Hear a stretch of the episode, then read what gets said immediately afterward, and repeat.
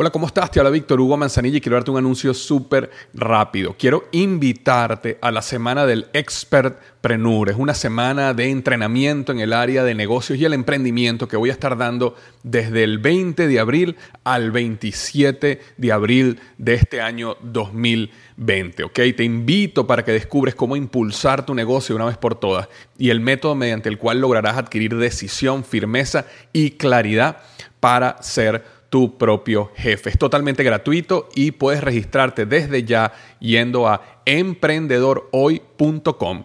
Emprendedorhoy.com. Semana del Expertpreneur. Te invito www.emprendedorhoy.com. Hola, ¿qué tal? Te habla Víctor Hugo Manzanilla y quiero darte la bienvenida al podcast Liderazgo Hoy. Yo soy el autor de los bestsellers Despierta tu héroe interior y tu momento es ahora Actualmente soy CEO de Salarius LTD y vengo de más de 15 años de carrera en empresas Fortune 500 en las áreas de mercadeo, negocios y logística.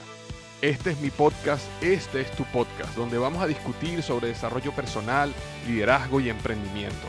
Si quieres cambiar tu vida, si quieres crecer, si quieres aprender y lograr tus objetivos, pues prepárate, porque los mejores días de tu vida están al frente de ti.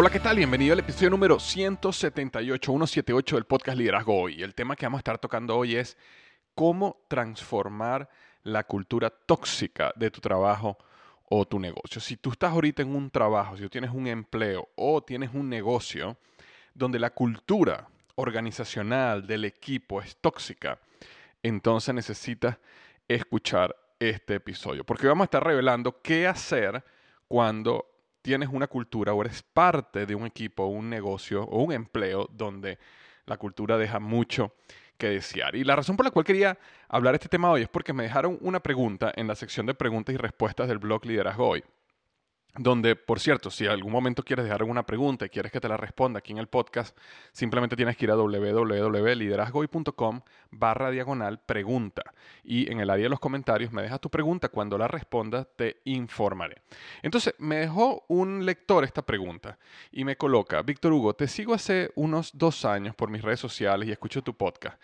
Quisiera proponerte un tema para que desarrolles cómo manejar las relaciones interpersonales en el trabajo para que esto no afecte nuestra labor.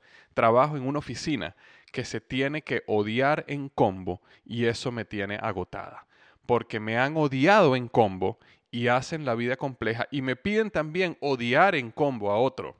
Al final, un círculo. Y evidentemente, esta situación tiene esta persona completamente agotada, completamente desgastada. Y es totalmente este, lógico, ¿ok? Entonces, en tu organización, en tu trabajo, puede ser que tú estés enfrentando esta misma realidad. Puede ser que a lo mejor estás en una organización que está llena de odio o está llena de chisme o tú te sientes que estás en un ambiente tóxico, una cultura tóxica. ¿Cómo puedes transformar la cultura? ¿Cómo puedes cambiar la cultura? Ahora, voy a empezar dándote la respuesta clara y raspada, como decimos en Venezuela. Si tú estás en una organización que tiene una cultura tóxica, tú no vas a poder cambiar la cultura. Y yo sé que muchos dirán, ¿qué, qué quiere decir Víctor? Sí, es 99,9% eh, probable que no puedas cambiar la cultura. Y eso quiero eh, aclararlo y, hablar un poco al respecto para no ser malinterpretado, pero lo que sí quiero que quede claro es que en una organización los cambios de cultura, en su mayoría, vienen cuando hay una transformación de arriba hacia abajo, es decir, del liderazgo hacia abajo. Ahora, si este es tu negocio y en tu negocio existe una cultura tóxica, como es tu negocio, se supone que tú eres el dueño, tú eres el líder de la organización, entonces sí está en tus manos cambiar la organización. Pero en el caso de la mayoría de las personas que pueden estar escuchando este podcast, que a lo mejor tienen un trabajo y su ambiente es tóxico, la triste realidad es que es prácticamente imposible que cambie la cultura de tu organización. Ahora, déjame definir un poco lo que yo llamo comportamientos tóxicos o una cultura tóxica, porque podemos caer en el error de pensar que tóxico tiene que ver con cualquier cosa negativa. Y no es así. Hay comportamientos negativos que existen en toda organización o en muchas organizaciones, diría, no en todas, pero en muchas organizaciones, que uno tiene que aprender a manejar y que uno sí puede influir y uno sí puede hacer un cambio positivo en la organización. Por ejemplo, si tú estás en una organización donde hay, digamos, un exceso de trabajo, por ejemplo, hay una falta de enfoque y visión, hay quizás un poco de victimización, hay inclusive crítica, un exceso de crítica. Todo esto son comportamientos negativos y son comportamientos donde uno puede aprender a manejarlos, uno puede aprender a soportarlos y uno puede realmente ser una influencia en la organización y cambiar, y eso vamos a hablar en unos minutos, ¿ok? Eh, es importante que no veas este episodio o esta respuesta donde dije que no vas a poder cambiar la cultura de tu organización como que eh, cualquier cosa negativa de tu organización, eso no se puede cambiar. Y eso no es verdad. Existen muchas cosas que se pueden cambiar donde tú puedes ser de influencia y puedes realmente impactar positivamente a tu organización. Cuando yo me refiero a comportamientos tóxicos, me refiero a cosas como la siguiente. Chisme, por ejemplo. Chisme, el chisme es uno de los comportamientos más tóxicos de una organización. Si tú estás en una organización donde el chisme es lo que eh, básicamente eh, permea toda la organización, es parte de, del ADN de la organización, es prácticamente imposible, por no decir imposible, que tú llegues a cambiar eso. ¿ok? Eh, el odio, como decía esta persona que me escuchaba, el odio es un sentimiento tóxico, es una emoción tóxica sumamente negativa. La venganza, por ejemplo, la traición. Si tú estás en una organización de constantemente hay traición, y de hecho hay muchas organizaciones donde constantemente hay traición. Esos son parte, esos son estructuras culturales de la organización que tú no vas a poder cambiar. Son organizaciones que crecieron de esa manera porque el liderazgo lo permitió, porque probablemente el liderazgo lo fundamentó. Y no importa la cantidad de cambio y positivismo que tú traigas a la organización, si tú no eres el líder de la organización, o por lo menos estás en el liderazgo de la organización, es muy difícil, imposible cambiar la organización. Otro, otro comportamiento tóxico es la deshonestidad. Existen organizaciones donde están completa y absolutamente basadas en la deshonestidad. Ahora, no estoy hablando que estamos en un trabajo y alguna persona nos mintió. Durante todos mis años de carrera profesional, tanto en Procter Gamble como en Office Depot, como en los proyectos que tuve que hacer con Facebook y Google, y estuve inmerso en esas organizaciones, siempre había alguien deshonesto, siempre había alguien que mentía. Yo no estoy hablando de estos casos donde siempre hay alguien aquí y allá que es deshonesto, estoy hablando que la cultura es deshonesta.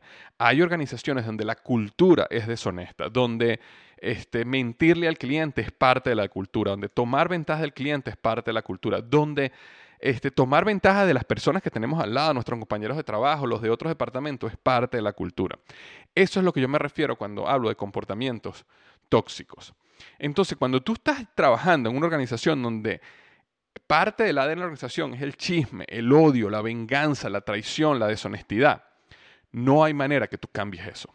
Sinceramente, no hay manera que tú cambies eso. Entonces, lo que yo le comentaba a esta persona que me hacía la pregunta era, que una gran parte de la frustración que nosotros tenemos cuando estamos en una organización como esta es que nos sentimos completamente, eh, digamos, atados de mano, nos sentimos desempoderados. Es decir, yo soy una pequeña parte de esta gran organización. A lo mejor esta empresa tiene 100 empleados, tiene 200 empleados, a lo mejor tiene 1000 empleados. Y yo soy uno dentro de todo este grupo de empleados. Y a lo mejor yo tengo un cargo de gerencia media o supervisión, pero no tengo un cargo, digamos, de, de vicepresidente, presidente, gerente general, donde realmente puede hacer un impacto. Y uno se siente frustrado y se siente de manos atadas. La realidad es que la razón por la cual tú te sientes frustrado y te sientes de manos atadas, o cuando una persona se siente desempoderada, es justamente porque no tiene el control de la situación en sus manos. Y la razón por la cual no tiene el control de la situación en sus manos es porque no puede cambiar la cultura de la organización. No lo va a poder hacer. Entonces, la realidad viene en que cómo tomas control tú de la situación en tus manos. Y la manera de tú tomar control y destruir de manera intacta, perdón, eh, digamos, eh, inmediata, perdón, es la palabra que está buscando, esa frustración ese desempoderamiento es tomar control de tu vida, tomar control de tu carrera y buscar en otro sitio, comenzar tu propio negocio, buscar trabajo en otra organización. Nosotros a veces estamos en un trabajo y pensamos que nosotros somos un árbol, que no nos podemos mover. Ahora, nuevamente, yo no estoy diciendo en, todas las... Mira, yo, yo trabajé 12 años en Procter Gamble desde Venezuela, Cincinnati, pasé por este, Product Supply o, lo que digamos logística y estuve eh, una, eh, prácticamente 8 años en el área de mercadeo, después estuve en mercadeo en Office Depot. En todas las organizaciones hay múltiples cosas negativas. En todas las organizaciones hay múltiples cosas frustrantes. Eh, y de hecho, hasta un chiste que dicen es que si no fuera, o sea, por eso es trabajo, porque si no fuera trabajo no te pagaran, ¿ok? Si fuera de maravilla todo, sería gratis. Pero la razón por la cual te pagan es porque es trabajo y tiene cosas frustrantes, negativas, eh, eh, cosas que no te gustan, y eso está bien. Yo estoy hablando de las cuestiones tóxicas, por eso es que no quiero ser malinterpretada. Cuando estás en una organización tóxica, en ese momento necesitas tomar control de tu vida, de tu carrera y buscar en otro lado. Es mucho más fácil es mucho más fácil buscar en otro lado la cantidad de energía y esfuerzo que vas a invertir en buscar trabajo en otro lado, en entrevistas, en el estrés, en todo ese proceso, es mucho más fácil que intentar cambiar la organización. Y va a ser mucho más frustrante. Ahora, yo no estoy diciendo que renuncies mañana y después salgas a buscar trabajo. No, yo estoy diciendo que en paralelo, mientras tú estás en tu trabajo donde existen estos comportamientos tóxicos, por un tiempo los absorbes, por un tiempo tratas de desconectarte, pero tomas control de tu vida y tu carrera buscando trabajo en otro lado, comenzando tu propio negocio en otro lado, buscando un plan B para tú poder en los siguientes dos, tres, cuatro meses poder salir de ahí y ir a una organización donde tengas una oportunidad, un chance de que la cultura sea un poco mejor. Ahora, es importante que cuando tú estás buscando trabajo porque necesitas cambiar a una cultura que sea más sana, entonces, cuando vayas al proceso de entrevistas, es sumamente importante que tú hagas las preguntas necesarias para detectar si la cultura organizacional en esta nueva empresa es sana o no es sana, si existen comportamientos tóxicos. Muchas veces las personas van a entrevistas de trabajo y las entrevistas de trabajo es simplemente, básicamente una vía. Es decir, yo voy a una entrevista porque yo estoy buscando este empleo, yo quiero que me den este trabajo. Y entonces yo me siento ahí y yo trato de responder de la mejor manera todas las preguntas que me hagan para que me escojan a mí. Pero a veces no entramos en la realización de darnos cuenta de que una entrevista de trabajo es una comunicación en ambas vías, porque tú necesitas también hacer preguntas y convencerte que esa organización es la organización donde tú quieres trabajar. Entonces, a mí me ha pasado constantemente, cientos de personas yo he entrevistado en mi vida profesional y solo un pequeño porcentaje de esas personas me tienen preguntas que son realmente inteligentes, donde las personas han hecho un esfuerzo y tienen un interés y están claros o claras en lo que están buscando en su nuevo trabajo. Entonces, tú puedes ir a una entrevista de trabajo y hacer las preguntas claras, decirle, mira, eh, y es muy probable que te pregunten, ¿por qué te, estás queriendo ir de tu trabajo? ¿Por qué estás buscando trabajo? Y tú puedes claramente decir, mira, yo estoy ahorita en una organización donde existen comportamientos tóxicos que van completamente en contra de mis valores. Y yo estoy buscando una organización donde la cultura sea mucho más sana de lo que yo estoy viviendo ahorita. Entonces me encantaría que tú me dijeras, recuerda, le estoy hablando al entrevistador, ¿verdad? Me encantaría que tú me dijeras cuáles son las tres características que más te entusiasman en la parte de la cultura de la organización por la cual tú trabajas acá. Y deja que la persona te responda. Yo recuerdo cuando yo estaba haciendo mi, entrevista para el cargo de, director en Office Depot, em, cuando estaba en el, final de la entrevista, esta persona, que era la vicepresidenta, me hace la pregunta, ¿tienes alguna pregunta para mí? Y entonces yo me acuerdo que le hice una pregunta, no me acuerdo exactamente las palabras porque fue hace muchos años, pero fue algo alrededor de, ahora cuéntame tú a mí, ¿por qué tú te fuiste del trabajo donde estabas antes y por qué te viniste para acá? Y entonces eh, me acuerdo que esta persona se ponía a pensar y dice, wow, nunca me habían hecho esta pregunta.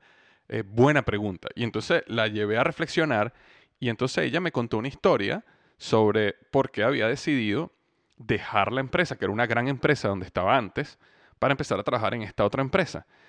Y a mí me interesaba saber de alguien que en el momento que yo la conocí, la vi como alguien que, eh, por supuesto, yo llegué a admirarla muchísimo después, eh, cuando fue mi vicepresidenta por muchos años, pero en el momento yo no la conocía. Sin embargo, por medio de su currículum, yo decía, esta es una persona súper exitosa y quería saber por qué había tomado esa decisión y a ver si lo que ella me decía era lo que a mí me interesaba. Entonces, eh, lo que quiero decir con esto es que cuando tú estás en un proceso de entrevista de trabajo, tú debes hacer preguntas y tú debes demostrar que esto no es simplemente una vía, sino tú también tienes preguntas interesantes, tú también tienes preguntas inteligentes, porque tú también estás buscando si esa empresa es lo que tú quieres para tu vida. Y específicamente en el caso de la cultura, si esa es la razón por la cual estás dejando tu otro trabajo, necesitas hacer las preguntas correctas. Ahora, déjame hacer un, pequeño punto o acentuar un punto específicamente en el caso de los jefes. Uno de los, o la, mayoría de los estudios, o un par de estudios, perdón, déjame decirlo de esta manera, un par de estudios que yo he leído acerca de, por qué la gente deja los trabajos, siempre cierran eh, o concluyen de que la razón es el jefe, más que la compañía es el jefe. Y muchas veces las personas dejan su trabajo, renuncian a su trabajo, no necesariamente porque no les gusta la compañía, la visión, o ni siquiera el trabajo que hacen día a día, sino porque tienen problemas graves con el jefe. Es decir, el jefe es el que no les gusta. Entonces, es probable, eso que es probable que eso también esté pasando. Si tú estás en una organización donde tiene comportamientos tóxicos como chisme, odio, venganza, traición, deshonestidad, este tipo de nivel de, de, comportamiento, es muy probable que tu jefe los tenga. En consecuencia, es muy probable que tu jefe no te guste. Ahora, ¿Qué pasa cuando estás en una organización donde la cultura no es tan grave, ¿ok? Pero tu jefe sí lo es? Porque puede pasar donde la cultura organizacional en general no es tóxica, sin embargo tu jefe tiene un problema de liderazgo grave. A lo mejor tu jefe es la persona que es deshonesta, o es la persona traicionera, o es la persona que es chismosa. Eso puede pasar. Entonces tú dices, bueno, no es toda la organización. Yo no, no es que yo quiero irme de esta organización, pero lamentablemente con mi jefe, eh, no puedo seguir. ¿Ok? Entonces eso puede pasar. Y lo que yo recomiendo en esos casos es que te hagas las siguientes preguntas. Por ejemplo, existen empresas, sobre todo empresas grandes, donde es bastante claro los ciclos de rotación de los empleados. Por ejemplo, cuando yo estaba en Procter Gamble, yo sé que mis roles, mis trabajos duraban entre 18 meses y 2 años. Y en ese periodo de tiempo había una probabilidad muy, muy alta de que a mí me movieran a otra posición. Y exactamente así pasó. La gran mayoría de los roles que yo hice fueron de 18 meses a dos años. Y a los 18 meses me movían a otro rol y a los 18 meses o dos años me movían a otro rol. Entonces yo más o menos sabía cuándo yo iba a cambiar y cuándo yo iba a tener otro jefe. De la misma manera sucedía con los jefes, porque la organización, o sea, así como yo rotaba cada dos años, digámoslo así, nuestros jefes también rotaban cada dos años. Y yo me acuerdo que hubo una época donde había, yo había tenido tanta rotación que yo había tenido algo así este, como en, en 10 años que yo estuve, que cuando yo estaba en Procter, como en 10 años, había tenido algo así como 14 o 15 jefes en 10 años, o sea que era menos de un año por jefe. Entonces, ¿qué pasa? Cuando tú logras detectar o logras predecir esos ciclos de cambio, entonces es muy fácil, es mucho más fácil tomar la decisión y decir, ok, yo en este momento tengo un jefe tóxico, tengo un jefe que tiene problemas de liderazgo, tengo un jefe que, que de verdad no me la llevo bien y me está haciendo la vida imposible en el trabajo. Pero yo sé que yo voy a rotar en nueve meses. O yo sé que él va a rotar en nueve meses. Entonces es probable que tú digas, ok, déjame, déjame aguantarme esto, déjame soportarlo por unos meses y esto va a pasar. ¿Ok? Y también es importante entender que cuando uno está creciendo en una corporación, en una carrera profesional, es normal que te toque algún jefe donde te hace la vida imposible. Yo tuve varios jefes que de verdad me hicieron la vida imposible. Jefes que realmente fueron lo, peor que he tenido como jefe en mi vida. Sin embargo, yo no podía agarrar y tomar la, la, actitud de, ah, no me gusta el jefe, entonces me voy. Pero yo en mi mente, detrás de mi cabeza, yo decía, bueno, lo peor que puede pasar es que tenga este jefe un año, año y medio, porque las, rotaciones siempre cuadraban en ese tiempo. Entonces yo decía, bueno, en el peor de los casos, me aguanto esta situación por unos meses, me aguanto esta situación por un año y puedo seguir hacia adelante. Ahora, existen empresas, sobre todo empresas pequeñas, donde eso no sucede, donde no existe una rotación tan clara, donde no hay un método de progresión tan definido. Y sobre todo en empresas familiares, porque en las empresas familiares menos aún, tú puedes tener una persona que es el dueño de la compañía o el hijo del dueño o el sobrino del dueño, que es tu jefe, y esa persona no se va a mover nunca. O es probable que no se mueva nunca. Entonces, en esos casos, ¿qué es lo que te recomiendo? Tienes que tomar control de tu carrera y tienes que tomar control de tu futuro y empieza a buscar trabajo en otro lado. Si tú estás en una situación donde estás en una empresa pequeña, una empresa familiar y no te queda claro de que va a haber una rotación y puede, puede pasar que tengas un jefe tóxico, por los próximos 3, 4, 5, 6 años, eh, eso no vale la pena. No vale la pena por nada, por dinero, por lo que sea, no vale la pena. Entonces, en esos casos es preferible que tú tomes control y digas, no, yo voy a empezar a buscar trabajo en otro lado y yo me voy a mover a un lugar donde tenga una mejor cultura, donde mi jefe eh, sea, no sea tóxico en este caso. Y nuevamente, cuando vas a la entrevista, y es muy probable que en la entrevista tu futuro jefe te entreviste, tú le preguntes, preguntas claras como, mira, yo tuve esta serie de problemas, venía una organización con una cultura tóxica, yo estoy buscando un jefe que realmente me inspire, que sea un gran líder, que yo pueda aprender. Tú me podrías contar por qué tú eres esa persona en la cual yo voy a aprender, en la cual yo me voy a sentir inspirada, en la cual yo voy a querer venir al trabajo todos los días. Cuéntame, cuéntame tu filosofía de liderazgo, cuéntame tu filosofía de la vida, cuéntame tu filosofía del negocio. Y en esa conversación tú logras detectar, por lo menos empezar a detectar si esa persona a la cual tú vas a trabajar para, ese futuro jefe, es una persona que tú crees que vas a disfrutar, que vas a poder trabajar con él, que vas a aprender y que va a tener una cultura opuesta a la tóxica, que es la que tú estás corriendo, o que estás corriendo de. Entonces, eh, es importante entender de que caso por caso hay que revisarlo, pero es importante que tengas claridad en que tú tienes control de tu futuro tienes control de tu futuro y que tú puedes moverte nuevamente. Hay situaciones que hay que enfrentar, hay situaciones donde hay que soportar. No puedes estar yendo de trabajo en trabajo cada tres meses porque tuviste un problema. Eso tampoco queda bien. Cuando una persona ve un currículum de alguien y dice, wow, tú no has durado más de seis meses en ningún trabajo, el problema entonces eres tú. Y, eso, y si eso es lo que te está pasando a ti y cada seis meses estás buscando un trabajo nuevo, entonces sí es bueno que reflexiones en ti, porque es probable que el problema eres tú es probable que a lo mejor no tienes la disciplina, la persistencia, la consistencia para mantenerte. A lo mejor emocionalmente no eres fuerte. Y es importante que desarrolles esas habilidades y que puedas mantenerte persistente en una posición. Pero si tú no eres una persona así, si realmente tú eres una persona que se mantiene y tiene pasión por lo que hace, tiene pasión y quiere crecer profesionalmente, pero está en una organización que tiene cultura tóxica, yo te quiero quitar la venda de los ojos y no la vas a poder cambiar. Y es mejor que tomes control de tu futuro y busques otra oportunidad. Ahora, mientras que estás en medio de esa situación, lo recomendable es obviamente desconéctate de lo negativo. Lo recomendable es que te enfoques en tu trabajo y que te enfoques en conseguir una pasión dentro de tu trabajo. Eh, muchas veces nosotros desconectamos completamente la pasión con nuestro trabajo y decimos, por ejemplo, mi pasión es la música o mi pasión es el deporte, ¿ok? Y mi trabajo no tiene nada que ver con eso, ¿verdad? Entonces, yo no, eh, mi trabajo es, horrible diariamente y cuando yo tengo tiempo libre voy y hago mi pasión. Y eso está bien, pero también hay maneras de tratar de solapar actividades que tienes en tu trabajo con cuestiones que son tu pasión. Por ejemplo, puede ser que tu pasión, aunque sea la música, a ti te apasiona enseñar, puede ser. Y entonces tú puedes buscar ciertas cosas que te apasionan, como enseñar, por ejemplo, y puedes en tu trabajo aplicarlas para tratar de conseguir cierto solapamiento entre las actividades que tienes que hacer o actividades que tú agregues a tu trabajo, que no son parte de tu trabajo, pero tú puedes agregar. Por ejemplo, y yo lo mencioné antes en el podcast, cuando yo estaba en Procter Gamble, yo estaba a cargo de una, eh, uno lo que lo llamábamos los lunch and learns, y los lunch and learns eran almuerzos para aprender. Y eso es algo que no estaba no estaba en mi, en mi descripción de puesto. Eh, simplemente a mí me apasionaba todos estos temas de aprendizaje, de liderazgo, de aprender de la gente que ha tenido éxito.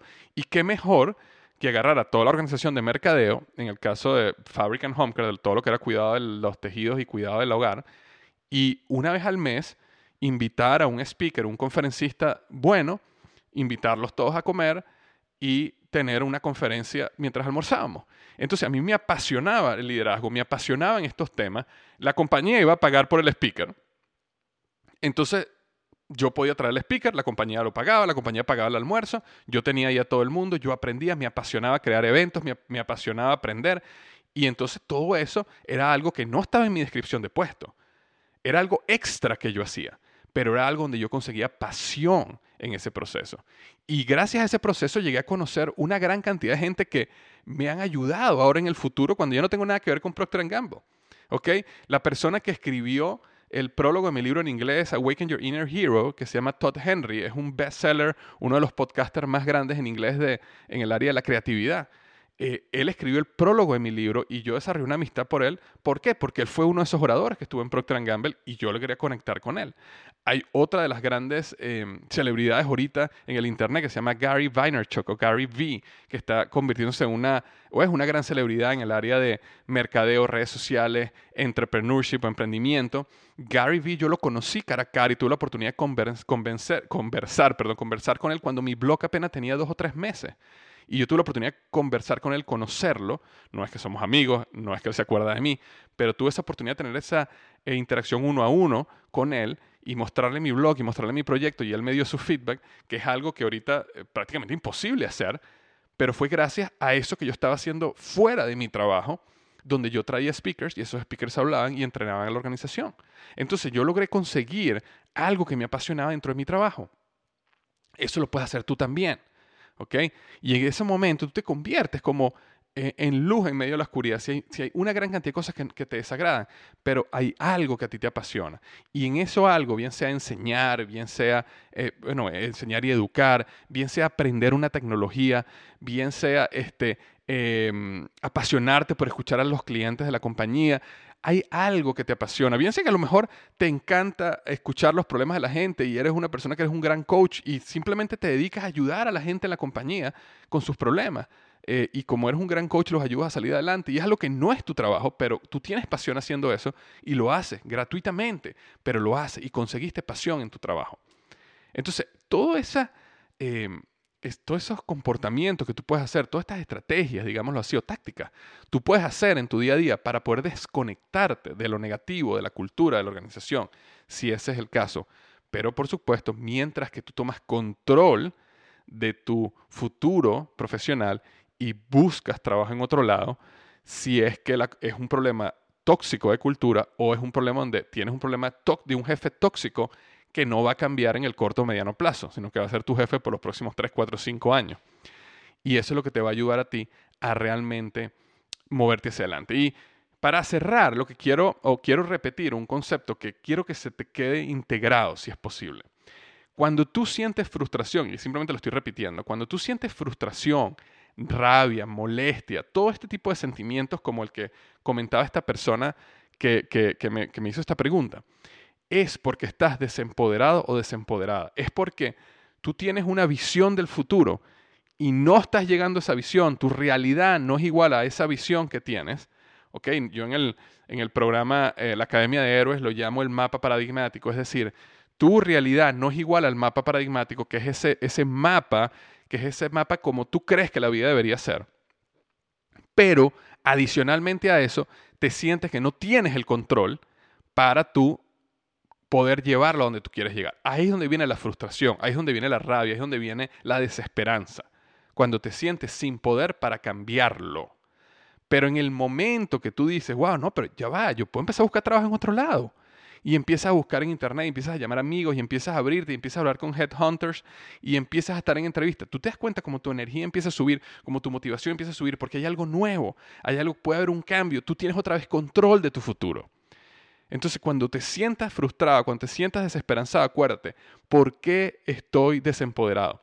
¿Por qué no tengo el control? Y entonces piensa, ¿cómo yo puedo cambiar la situación? ¿Qué tengo que hacer para yo volver a tomar control y poder moverme hacia algo diferente? Y en ese caso, toda esa frustración, rabia, molestia y desesperanza empieza a acabarse, porque vuelves otra vez a tomar control de tu vida y empiezas a moverte en la dirección que tú decidiste que debías moverte. ¿Ok? Entonces, espero que te haya ayudado este podcast. Te mando un gran abrazo y recuerda lo que siempre digo, los mejores días de tu vida están al frente de ti.